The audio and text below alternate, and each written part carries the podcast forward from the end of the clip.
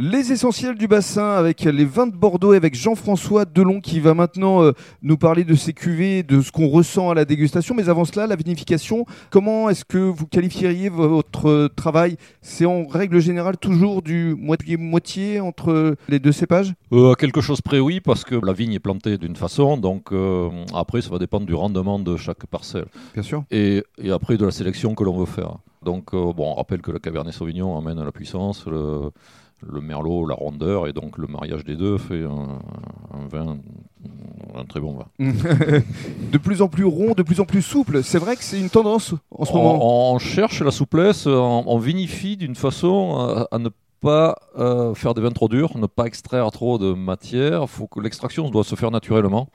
Donc euh, avec des, des remontages, des délestages, mais aussi une macération, donc environ trois semaines. D'accord. Et ensuite, donc on va presser le, le, le marc ou le chapeau de marc.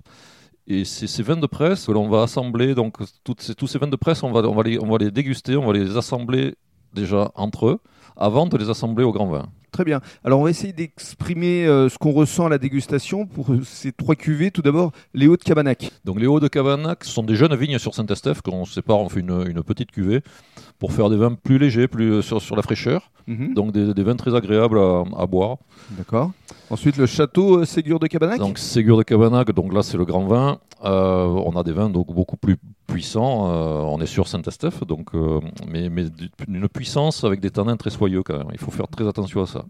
Et puis, euh, pour euh, conclure, le Saint-Julien, le Moulin de la Rose. Donc le Saint-Julien, le- bon, Moulin de la Rose, ben, on est sur Saint-Julien, donc une appellation euh, privilégiée, je dirais. Enfin, où, à comparer, on, a- on est, on est vraiment sur, sur la finesse, sur l'élégance. Si je dois comparer les deux, ça serait Madame et Monsieur. D'accord. L'élégance et, la- et- et- L'élégance et- de et- madame, et la, la, finesse et, les- et la puissance et la de- puissance. de Saint-Estèphe. D'accord. Qu'est-ce qu'on peut vous souhaiter là pour les mois, pour les années à venir Eh bien, de belles récoltes, de- évidemment, de, de, de beaux vins, mais euh, bah, une belle réussite avec euh, nos amis restaurateurs. Alors euh, ju- justement, on va conclure euh, avec euh, Julien parce qu'effectivement, euh, ces échanges sont importants pour vous parce que vous allez pouvoir euh, travailler sur le mariage des mets et des vins. Oui, parce qu'en fait, autant les plats que les vins, tout seuls, ils sont une force, mais lorsqu'on arrive à bien les marier tous les deux, ils donnent le meilleur d'eux et l'optimum de, de ce qu'ils font. Et c'est ce qui est le plus intéressant pour un bon repas, c'est que autant le vin et le plat soient en adéquation pour faire un mariage euh, parfait. Très bien. Alors justement, euh, euh, c'est euh, Alexandre qui va euh, maintenant travailler sur euh, le mariage mets et vins. Oui, oui, oui, euh, on va essayer de trouver des bonnes recettes. Et Ça me, ça me vient à l'esprit, là, on va faire une belle côte de bœuf euh, pour 4 personnes. Ça va être bien, ça. C'est une bonne Ça- idée. Ouais, ouais, c'est pas mal. Merci Pas beaucoup. mal. Merci. Merci Julien Merci à toi, Rémi. et merci à Jean-François. Merci beaucoup.